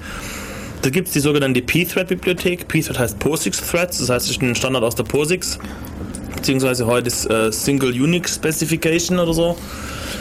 Ähm, diese P-Thread-Bibliothek, die ist allerdings sehr rudimentär, was es betrifft. Sie haben kein kein explizites Memory Model, wird irgendwie nicht spezifiziert, was es bedeutet, wenn irgendwie nebenläufige Schreibzugriffe passieren oder was, wie, wann, wo geflasht werden muss. Das Einzige, was sie sagen, ist, okay, pass mal auf, wenn parallele Teilnehmer, wir nennen das äh, Concurrent Threads of Execution, nennen die das, auf gleiche Memory Locations, also Speicherbereiche, zugreifen, dann ist es die Verantwortung des Programmierers, mit Hilfe der von Mutexen zu locken und damit eben diese kritischen Bereiche zu serialisieren. So, hört sich im ersten Schritt recht einfach und brauchbar an. Das Problem allerdings, Schabi hat es schon erwähnt, sind die sogenannten Extra Writes, nennt man das, quasi Zugriffe, die so im Programm gar nicht stehen, aber effektiv dann doch passieren bei der Ausführung. Ein Beispiel, er hat es vorher genannt, ist, wenn man äh, eigentlich ein Byte nur schreiben will und die Architektur kann sowas nicht und muss deswegen ein Wort lesen, das Byte lokal verändern und das Wort zurückschreiben, dann wird natürlich, werden natürlich auch die anderen Bytes aus diesem Wort geschrieben. Und das sehe ich aber als Programmierer nicht. Und für mich ist nur der Zugriff auf dieses Byte die Memory Location, denke ich. Und ich tue das mit dem Mutex absichern. Und das andere Byte da rechne ich gar nicht damit, dass es auch in diesem Moment auch mitgeschrieben werden kann und schon knallt, weil ich das nicht sichere durch, eine, durch einen kritischen Bereich. Hm, okay, das ist nur bei Alpha ein Problem und auch nicht mehr, soweit ich weiß. Die neuen Alphas können das. Was heißt neue Alpha? Äh, die sind inzwischen auch schon alt, weil die äh, Prozessorlinie ist eingestellt worden. Okay. Aber im DSP-Bereich oder bei irgendwelchen Embedded-Prozessoren oder ähnliches kann es also schon sein, dass einfach aus Kostengründen die Prozessoren und die Schaltungen, Platinen, Speichercontroller und so weiter so einfach designt werden äh, oder damals worden sind, zum Teil sind ja dieselben Schaltungen 10, 20 Jahre im Einsatz, dass man über solche Dinge also noch stolpert. Wer jetzt so diese Mainstream-Prozessoren, sage ich jetzt mal Intel, AMD, äh, PowerPC verwendet, die sind in dem Bereich relativ komfortabel. Okay. Das Problem gibt es aber trotzdem in anderer Form immer wieder.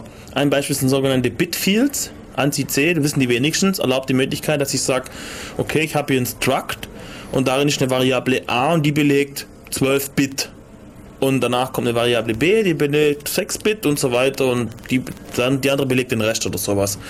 Und da kann ich sehr komfortabel, für Netzwerkprotokolle ist zum Beispiel sehr brauchbar oder vielleicht sogar für Treiber-Implementierung, kann ich sehr komfortabel sagen, okay, a ist jetzt 42 und der Compiler generiert daraus Code, der einfach äh, das ganze Wort liest und dann mit Bitmasken und so weiter, mit so Bitfriemeleien, dann die 42 auf die passenden 12 Bit draufschreibt und dann das Wort zurückschreibt.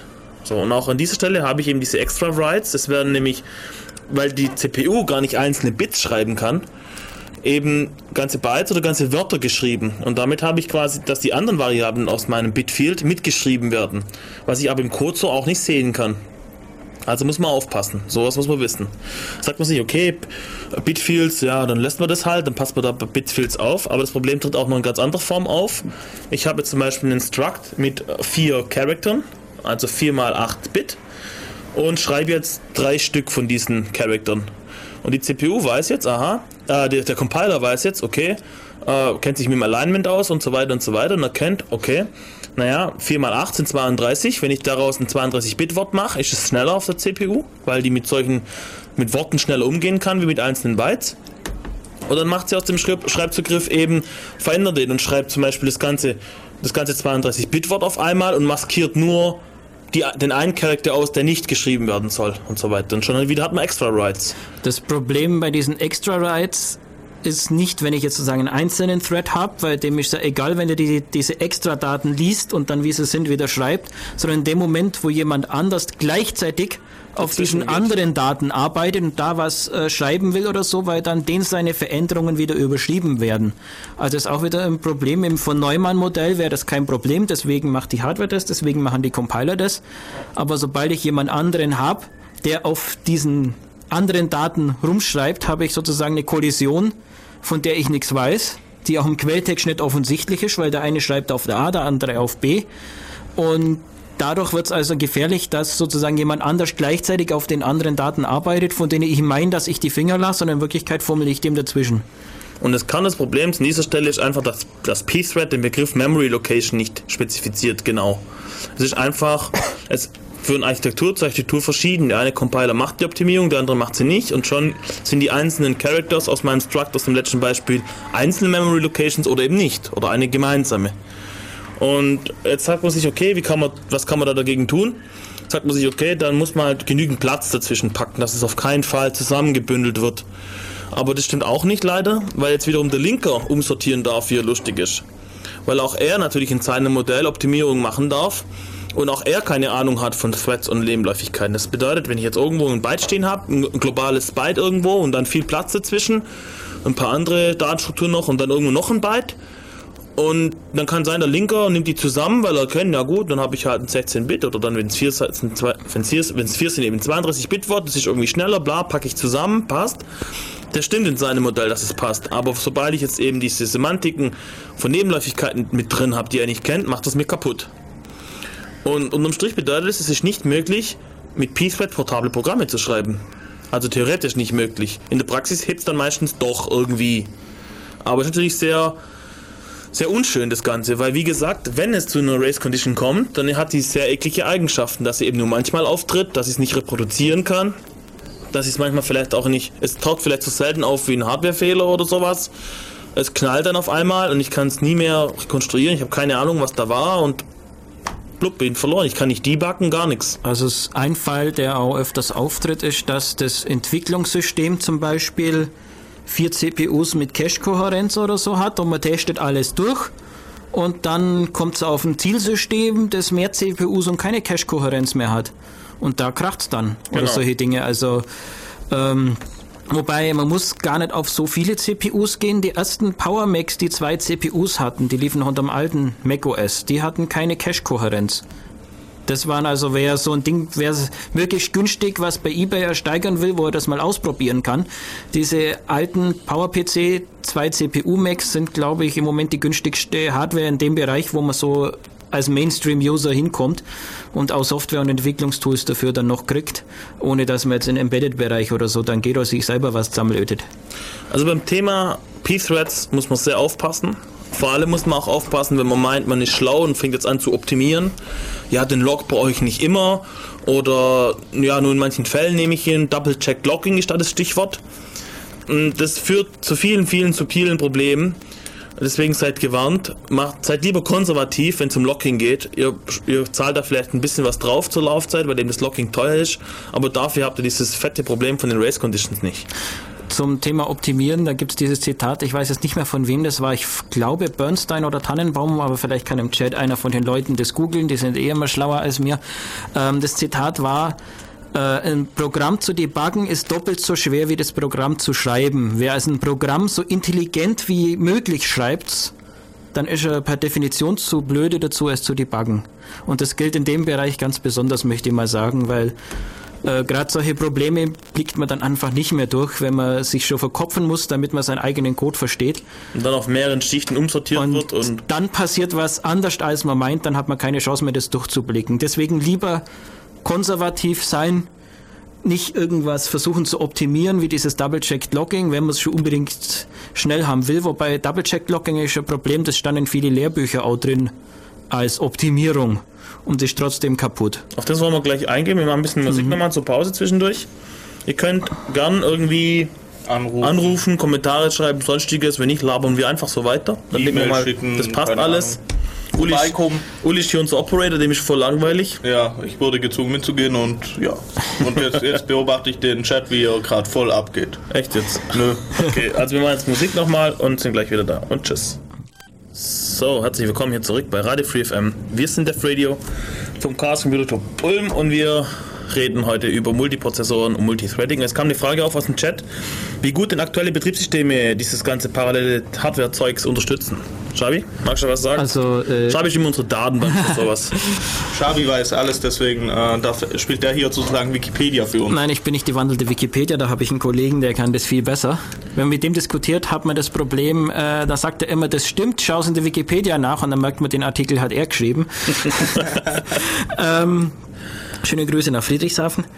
Auf jeden Fall, Linux kommt relativ gut damit klar. Es gibt so eine Anekdote vor ein paar Monaten, die Leute von SGI, die sehr viel in den, beim Linux-Kern beitragen, gerade in Richtung Skalierbarkeit, haben da geschrieben, sie haben auf ihrer neuesten Maschine, die sie da gerade so basteln, mit 4096 Prozessoren, in Linux-Kernel mal kurz patchen müssen, damit er gebootet hat.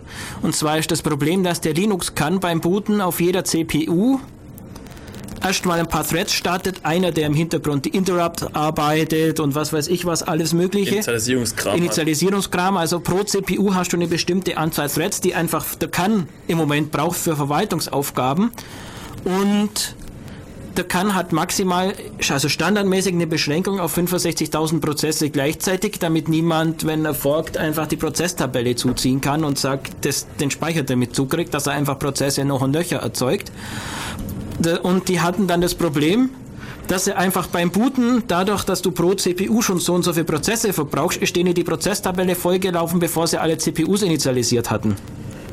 Das haben sie dadurch gelöst, also der einfache Patch ist, man setzt das Limit von der Tabelle größer, das ist kein Problem. Ähm, sie haben arbeiten aber gerade an einer Lösung, oder wahrscheinlich ist es im Kern schon drin, dass zum Beispiel auf Prozessoren, die gar keine I.O. machen, diese ganzen I.O.-Threads einfach gar nicht angelegt werden und so weiter. Oder erst bei Bedarf, wenn tatsächlich irgendwas los ist, dass man dann im Interrupt schnell äh, an der Delayed Queue einen Job einhängt, der diesen Prozess erzeugt. Also Linux. Oder diesen Kernel-Thread. Und äh, damit, also Linux kommt mit tausenden Prozessoren klar de facto. Egal ob SMP, ob Egal Numa. ob SMP, Numa, hierarchisches Numa und so weiter. Es ist natürlich so, je komplexer das System, das ist es noch nicht ganz so ausgereift, aber Linux ist da also relativ weit und möchte ich mal sagen, die kommerziellen Unixe haben da keinen großen Vorsprung mehr, gerade weil solche Leute wie SGI oder auch IBM da ziemlich viel Know-how schicken. SGI hatte früher IRIX, IBM hat noch AIX, aber das wird es wahrscheinlich auch nicht mehr so lange geben. Die Firmen sehen einfach, es bringt, unterm Strich ist es trotzdem billiger, in Linux zu contributen, weil ich da so viel geschenkt krieg, auch wenn ich damit ein bisschen Vorsprung gegenüber der Konkurrenz aufgebe, weil die Linux ja auch einsetzen können. Aber ein eigenes Betriebssystem, heute ist das State of the Art, ist, ist so umfangreich, dass sich einfach für die meisten Hersteller nicht mehr lohnt, das alleine zu maintainen. Also IRIX ist möchte ich mal sagen, auf dem Abstellgleis. AIX von IBM wird wahrscheinlich auch nicht mehr allzu lang äh, leben. SEO ist tot äh, STO Unix, ja, wobei äh, hatten die nicht irgendwie ein Problem, dass schon zwei Prozessoren zu viel waren oder sowas in der Richtung? Also das ist STO haben Unix. Die jetzt nicht, haben die jetzt nicht Dings äh, Insolvenz? Äh, SCO, ja, das ist eine ganz andere Geschichte. SCO musste gerade Insolvenz, also Gläubigerschutz anmelden. Also sie sind noch nicht bankrott, aber sie sagen, wir möchten uns jetzt davor schutz, schützen, dass irgendwelche Gläubige ihre Schulden haben wollen, weil dann können wir nicht mehr zahlen. Hm. Das ist dieser sogenannte Gläubigerschutz. Das heißt, wer Geld von denen haben will, muss das erstmal sozusagen genehmigen lassen, damit die Firma überhaupt noch genug Luft hat zum Atmen. Vermutlich sind es die Anwaltshonorare, die das Eigenkapital übersteigen oder sowas in der Richtung. Weil also der Einzige, der an dem Prozess wirklich verdient, sind die Anwälte, wie in fast jedem Prozess. Aber das ist. Eigenes eigentlich Thema. können wir mal eigene Radiosendung drüber machen, über diesen, ganzen SCO-Krust und das Ganze aufrollen. Aber da braucht, Bock drauf. Ich wollte gerade sagen, da braucht es einen schmerzfreien Studiogast. Fünf Jahre blub. Und wie lange geht es jetzt schon? Aber auf jeden Fall, SCO war in diesem Bereich nicht wirklich ein Vorreiter. Ähm, Solaris ist auch relativ gut in dem Bereich. IBM, äh, die haben es meistens so gemacht, sie haben ein Low-Level-System sozusagen, das diese Skalierung macht und lassen darauf dann in virtuellen Maschinen mehrere Instanzen von AIX oder anderen Betriebssystemen laufen, die dann sozusagen eigene kleinere Aufgaben. Der eine hat einen Webserver, der andere die Datenbank, der andere dieses, der andere jenes. Also die gehen sozusagen das hierarchische Modell. Unten drunter läuft dieser VM Hypervisor System. Ähm, bei den BSD-Leuten, also sie sind unterschiedlich. Ich weiß zum Beispiel, wenn ich es richtig im Kopf habe, Dragonfly wurde geforkt, weil Matt Dillon ein Problem damit hatte, glaube ich, mit den Leuten, äh, wie sie es SMP machen und meint, das kann er besser. Und inzwischen äh, unterstützt Dragonfly SMP eigentlich noch nicht wirklich, weil er noch nicht dazu kam und zu viele andere Probleme hatte. Also eigentlich hat er es im Prinzip auch aufgeben. Also da Wie sieht's bei Microsoft BSD aus? noch nicht so weit. Windows mit Multiprozessoren? Windows, also bis 8 oder 16 Prozessoren oder 32, glaube ich, so in der Richtung, dass sie im Moment funktionieren.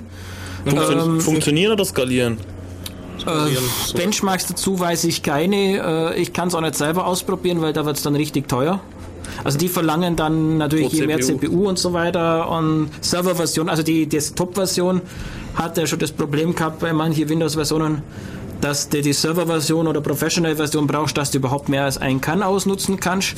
Das war ja auch das Pro Deswegen tarnen sich ja auch manche Multiprozessor-CPUs, wo du also in einem Chip mehrere CPUs hast, in den Prozessorregistern so, als wären sie eigentlich Hyperthreading-CPUs und dann erst in irgendwelche Sonderregister findest dann raus, dass das echte Prozessoren sind, damit nämlich diese Erkennung von Microsoft drauf läuft und meint, das wäre Hyperthreading, weil die haben ja nur einen Core und Das dann kosten sie bloß einmal und wenn du jetzt mehrere Cores auf derselben CPU hast, ähm, oder die 4-Core Intel sind ja eigentlich zwei Chips mit jeweils zwei Cores in einem Gehäuse drin. Ähm, damit das Ganze sozusagen gegenüber dem Betriebssystem so tut, als ob es eine, ein Core mit vier Hyperthreads wäre, damit man nicht die hohen Lizenzen zahlen muss und so weiter. Ähm, also das da zu dem rechtlichen Problem, äh, nee, zu den technischen Problemen hangelt man sich da dann noch rechtliche Probleme hin. Oracle kassiert auch zum Beispiel Pro kann, wo das Ding läuft, üblicherweise und sowas. Also da kann man dann neben den Programmierern, die die technischen Probleme umschiffen, noch eine Ladung Juristen beschäftigen, die die rechtlichen und lizenzrechtlichen Probleme Wie sieht es bei umschiffen. Mac OS X aus? Also der neueste Mac äh, Workstation, der hat 8 Cores, zwei 4-Core von Intel äh, drin und kommt damit wohl auch relativ gut klar. Skaliert's oder läuft's halt? Da Keine kenne ich im Moment keine Benchmarks, aber mir wäre jetzt auch nichts an. übermäßig, nichts übermäßig Negatives zu Ohren gekommen, dass sie da schlecht skalieren würden. Was haben die denn Aber- mittlerweile unter der Haube? Was läuft denn da für ein Kern? Ein, Ich habe da irgendwie den Überblick verloren. umgebautes BSD, wo ursprünglich mal, glaube ich, noch ein Macht drunter war. Gerüchte halber habe ich gehört, das sei jetzt nicht mehr drunter. Ja, Also es ist auf jeden Fall, ein Also- FreeBSD, glaube oder? man könnte sagen, das ist das einzige BSD-Derivat, das tatsächlich mit SMP und Numa wirklich vernünftig klarkommt. Also wenn da irgendjemand mehr weiß, wir raten jetzt hier blind in der Gegend rum. Ruft an. 0731 938 6299. Aber sie kommen auf jeden Fall klar damit mit den 8 CPUs und ich habe bisher noch nichts gehört, dass das jetzt da schlimmer wäre als das, was sie sonst so verbrochen haben, sagen Okay. wir es mal so. Gehen wir mal weiter hier. Ja, ich habe vorher gesagt, P-Thread und so weiter ist natürlich eine Katastrophe. Das, erstens muss ich alles von Hand machen, das nervt schon mal. Zweitens kriege ich es nicht portabel hin, weil sie Löcher in der Spezifikation haben. Und wenn man das Ganze dann zu One-Time noch äh, die Anzahl der Threads und so weiter machen will, ist das halt Das ziemlich, ziemlich komplex, genau. Also, also die Anzahl der Threads schon mal. Ich meine, ich, ich, ich schreibe jetzt den Code, okay, und bei mir habe ich jetzt gerade zwei Cores und ich schreibe halt für zwei Threads irgendwie. Und dann kommt, wird das Ding aber portiert auf eine, was weiß ich, äh, 8 oder 16 Core Maschine. Und dann skaliert es aber nicht so toll, weil ich es dann nur für zwei Threads irgendwie implementiert habe und so weiter. Und das irgendwie für beliebig viele Threads mit P-Thread hinzukriegen, das ist sehr aufwendig und ja, ein riesiger Stress eigentlich. Und auch sehr fehleranfällig. Und da gibt es was ziemlich Cooles. Ich habe das vor dem Vortrag irgendwie noch nie gehört. Das, ich weiß gar nicht, warum das kaum jemand kennt. Das, ich finde es turbo geil. Ich auch, also. Uli, du da vielleicht? Ach, jetzt muss ich doch noch was dazu sagen. Äh, Das ja, war immerhin dein, deine, ja, stimmt, auf mein. Äh, deiner Mischte gewachsen. nein, da- okay. Uli ist der beste Googler von uns quasi. Du hast es mir gegeben und ich habe. Egal. Äh, es geht um OpenMP. OpenMP ist halt so eine Alternative zu dem Message Parsing. Message Parsing äh, ist halt nicht über Shared, wird, wird halt nicht über Shared Memory gemacht, sondern äh, über äh, TCP/IP oder IPC oder sonst irgendwas. Darf ich die Verwirrung kurz auflösen? Message Passing kann man natürlich, natürlich auf Shared Memory implementieren. Aber wird meistens, äh, also Meistens macht man Message Passing, weil man kein Shared Memory hat. korrekt, äh, wird das äh, damit einfach irgendein Clustering oder Grids hat, sprich verteilte Knoten in einem Netz, die dann das gemeinsame berechnen und sich darüber dann synchronisieren. Genau, und da gibt es das sogenannte MPI, Message Passing Interface. Das ist einfach eine Ist auch ein Standard. API-Spezifikation, wie so ein Message Passing aussehen kann. Genau. Und der Cluster Beowulf oder sowas kann sein, oder? Verwendet sowas. Hey? Ich denke, oder? Also Nicht? Beowulf arbeitet, glaube ich, auch Message Ah, okay. drunter. Cool. Ich denke schon, ja. Ja, eigentlich, ja, der Standard für, für Clusters und so weiter.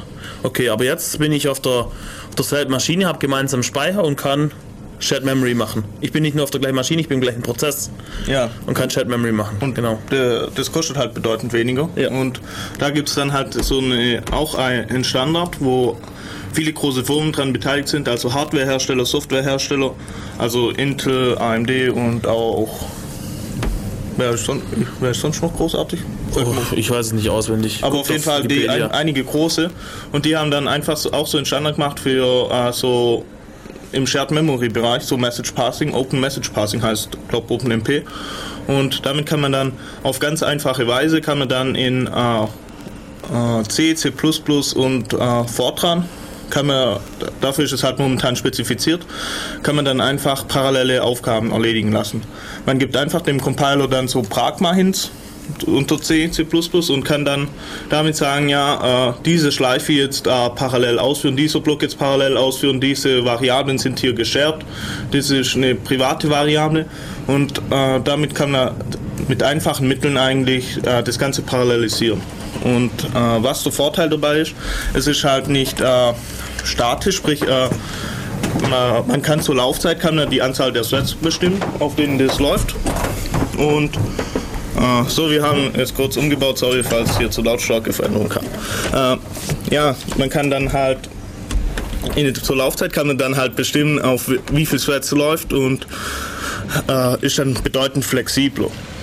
Und äh, man kann dann auch solche machen wie bei zum Beispiel Vorschleifen oder so so weit lassen sich damit ziemlich einfach parallelisieren. Und ja, ist eigentlich relativ cool soweit. Ja, das ist einfach äh, ein. Also um was es quasi geht. Warum muss ich dem Compiler Dinge mit... Ah nee, halt, meinst bin ich schon zu weit. Um was es eigentlich geht, ich helfe, ich helfe dem Compiler und sage ihm, hier kannst du parallelisieren, hier sind Codeabschnitte, die kausal nicht zusammenhängen, hier könnte man auch was tun und so weiter. Und der Compiler um die Laufzeit entscheiden dann, wie viel Threads sie dann starten. Und man kann auch während der Laufzeit dann noch zusätzliche Threads starten oder beenden und so weiter.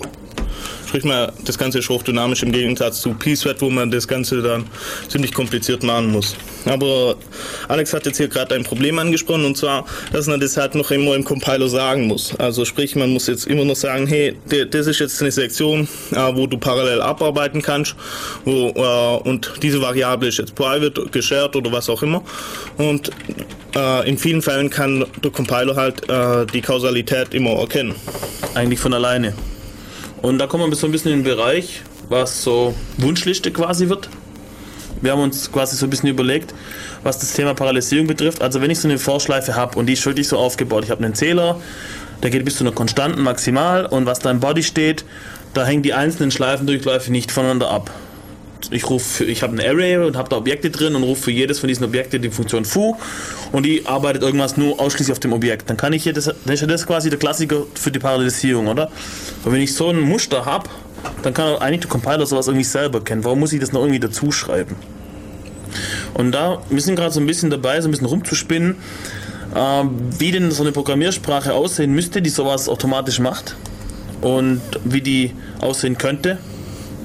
Und ähm, wir haben so ein bisschen rumgeguckt und die Erkenntnis ist eigentlich, was ich hier habe, diese, wenn ich jetzt eine objektorientierte Sprache mal nehme, der Einfachheit halber, weil das ein ziemlich einfaches Modell ist, wenn ich jetzt einfach Objekte habe, die sich Nachrichten zuschicken gegenseitig, dann, äh, wenn ich gucke mir das an, dann kommt mir das eigentlich sehr bekannt vor. Das ist nämlich irgendwie das gleiche wie ein verteiltes System, was pessimistisch arbeitet. Ich erkläre mal kurz, was das bedeutet. Ich habe Teilnehmer, die laufen echt parallel und die schicken sich Nachrichten zu, zur Kommunikation.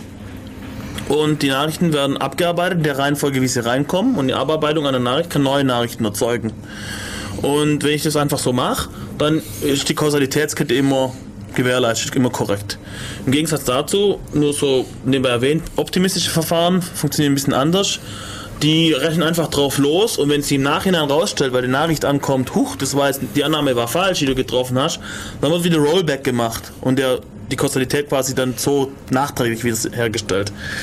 Unterschied ist, das eine macht man, wenn, wenn Kausalitätsfehler häufig sind, dann macht man pessimistisch, wenn sie selten sind, macht man eher optimistisch und unterm Strich wird man dann mit dem einen eben schneller oder langsamer.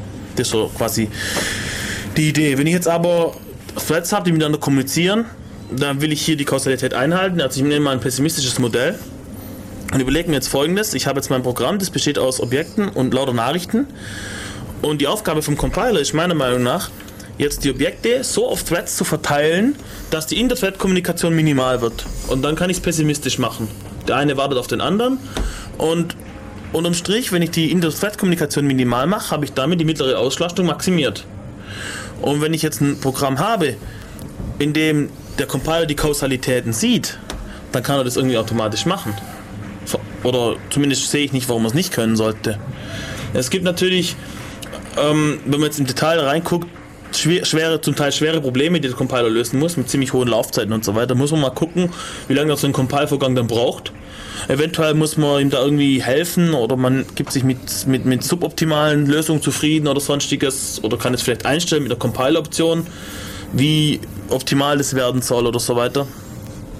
Und dann gibt es natürlich auch Probleme, die er nicht entscheiden kann. Das klassische Beispiel sind immer Benutzereingaben. Okay, der Compiler kann ja nicht wissen, was der Benutzer später eingibt.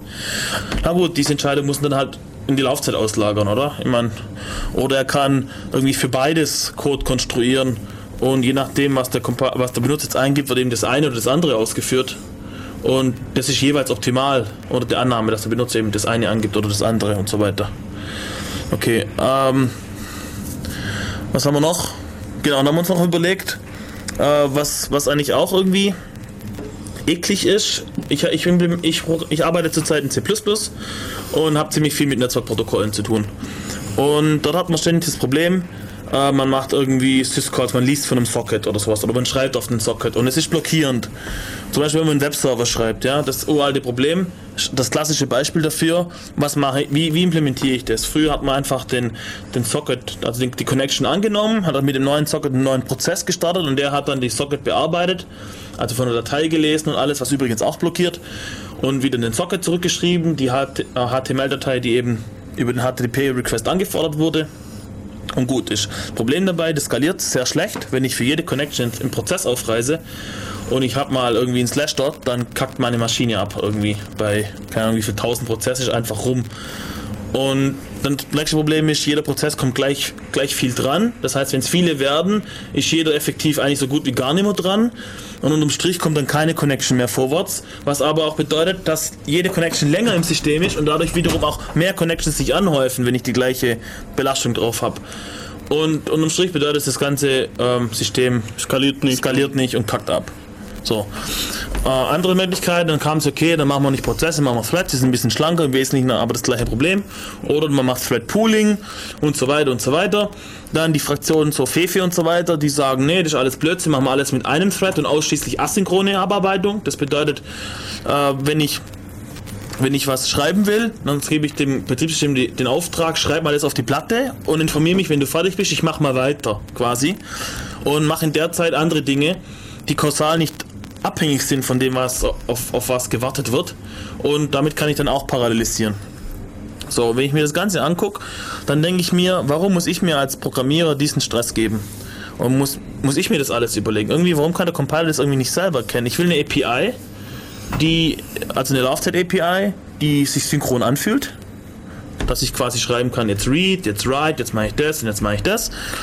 Und dass ich, dass ich, weil das Problem nämlich beim, beim Asynchron implementieren ist, dass mein Code zerfleddert wird.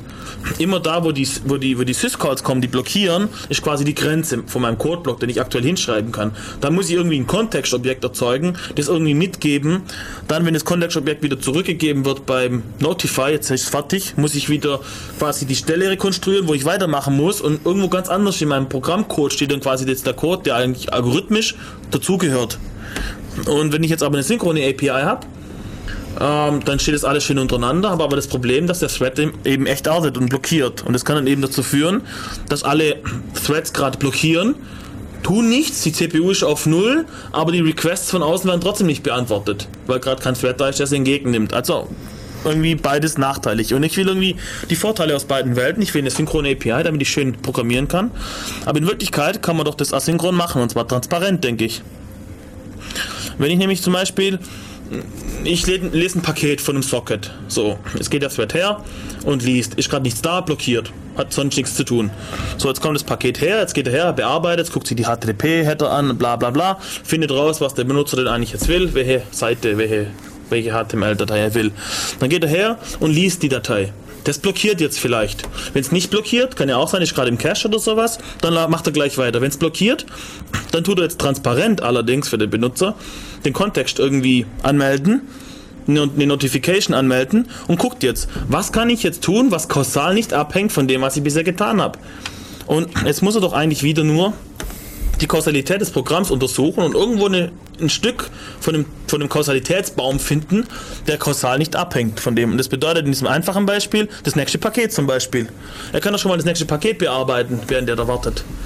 Und das kann er doch alles transparent machen, denke ich. Warum muss ich das irgendwie Und vor allem verteilt dann auf die CPUs dann. er kann es sogar auf CPUs verteilen und er kann an der Stelle, wo es dann wichtig ist, aufeinander zu warten, kann er dann mit den passenden Direktiven, mit Barrieren, mit Logs, mit sonstigem die Synchronisation machen und mich kümmert es nicht. Und er macht es dann aber auch nur, wenn es nötig ist und so Geschichten. Ich weiß nicht. Der kann das viel, ein Compiler kann das viel besser hinkriegen wie ein, wie ein Programmierer, weil er auch mehr weiß über die Plattform, auf der er läuft und vor allem es ist dann portabel das Ganze, weil jeder Compiler tut es eben für seine Plattform optimal.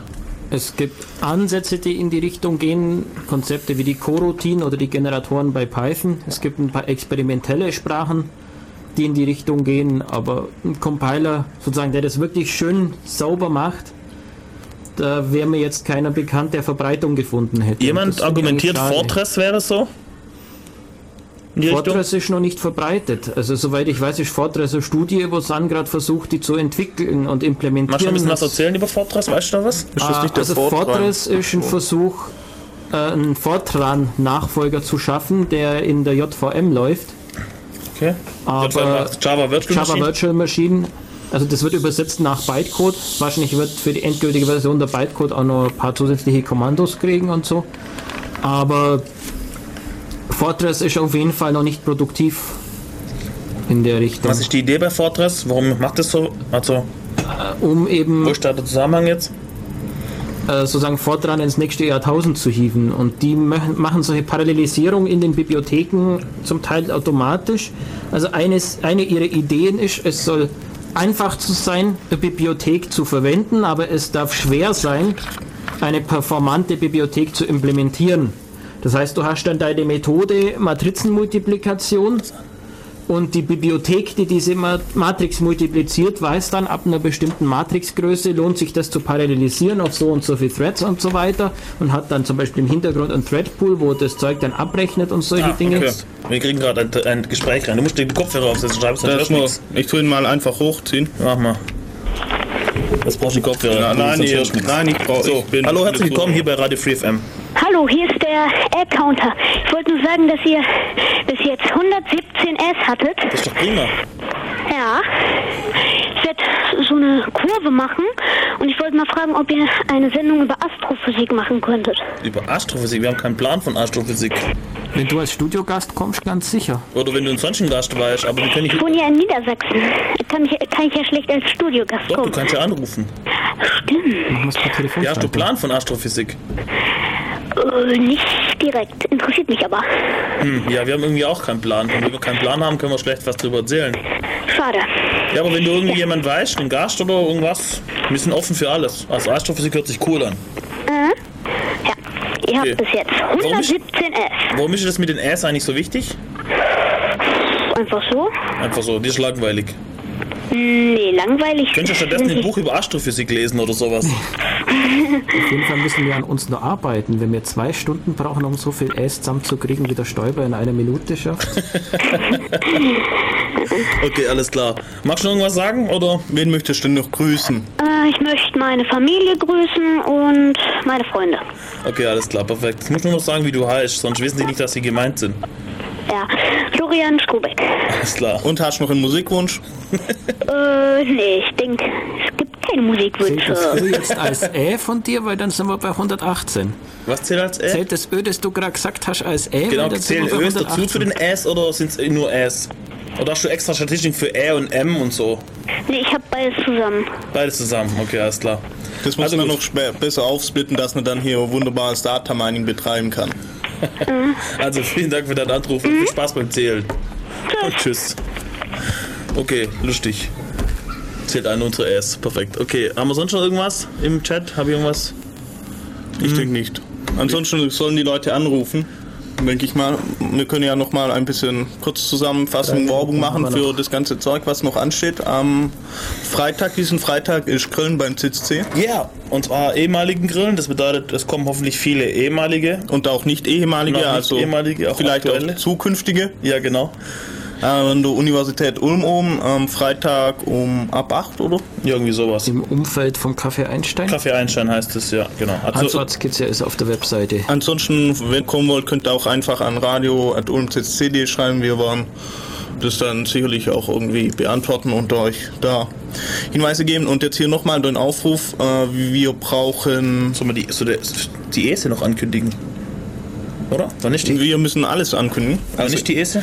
Die ESE ist am 20, nee, 9. Oktober. Dritt- Ach, Uli. Okay, wo, ich habe meinen Kalender nicht da gerade. Ja, da stand da. Ja, ich guck mal unauffällig, solange erzähle ich weiter, was sonst noch wichtig ist. Äh, genau, wir haben, wir suchen Leute fürs Radio, wo was erzählen wollen, wo einfach mal vorbeikommen wollen, wo auch zum CCC kommen wollen. Uns fehlt die Manpower. Wir brauchen, wir, unsere Skripte müssen auf über 100 erweitert werden. das, das ist immer der fadenscheinige Grund. Äh, in Wahrheit fehlen uns einfach die Leute. Ja. Genau. Was kann man sonst noch ankündigen? Nächste Sendung wahrscheinlich MEF dann, oder? Nein, nächste Sendung über die Demo. 22. September, unbedingt Demo hingehen. Ja, nach korrekt. Berlin. Oder wenigstens die Vollmacht unterschreiben und hinschicken. Genau, Oder also das könnt ihr auf jeden Fall tun. oder sonst- www.vorratsdatensperrung.de oder sonst irgendwie aktiv werden. Hier in Ulm äh, ist jemand, der sich ein bisschen drum kümmert und, Es gibt eine Ortsgruppe vom Ulm. AK Vorrat hier in Ulm. und da vielleicht mal das Ganze ein bisschen unterstützen. Und ja, was sonst noch? Weißt du jetzt, wann die ESE ist? Weiß ich Ich habe nicht synchronisiert. Also die ESE ist die Erstsemester-Einführung. Da gibt es immer so eine kleine Freakshow. In Wir- der Hoffnung, dass man damit neue Leute animieren können, mitzumachen. Also wer Alex und mich hier mal live im freakigen Dings erleben will, soll einfach dann zur ESE kommen. Um ja, Genau. Ansonsten das, der, den Vortrag gibt es hoffentlich bald online, das Video dazu. Wir haben hier inhaltlich so, so grob im Wesentlichen dasselbe gemacht. Hier und da ein paar Exkurse reingebaut, hier und da ein paar Sachen weggelassen. Also, genau. Ansonsten, was weiß ich, Linux-Tag vielleicht in Österreich ist bald. Donben. In ja London. dort seht ihr dann Shabi und Alex live. Nochmal performen. Ja, wenn, wenn unser Vortrag angenommen wird. Wir haben also den Vortrag für Linux-Tag äh, eingereicht. Mal gucken. Dortmund ist nicht so weit weg, kann man sich mal angucken. Linux Day AT. So, und jetzt haben wir irgendwie nichts mehr zum Ankündigen, oder? Ich weiß es nicht. Nö. Möchte noch jemand sonst irgendwen grüßen? Nicht, okay. Aus dem Chat rennen sie auch schon davon. Na dann. Okay, dann hauen wir Nightshift rein. Oh, Tschüss, genau. ciao. Danke fürs Zuhören.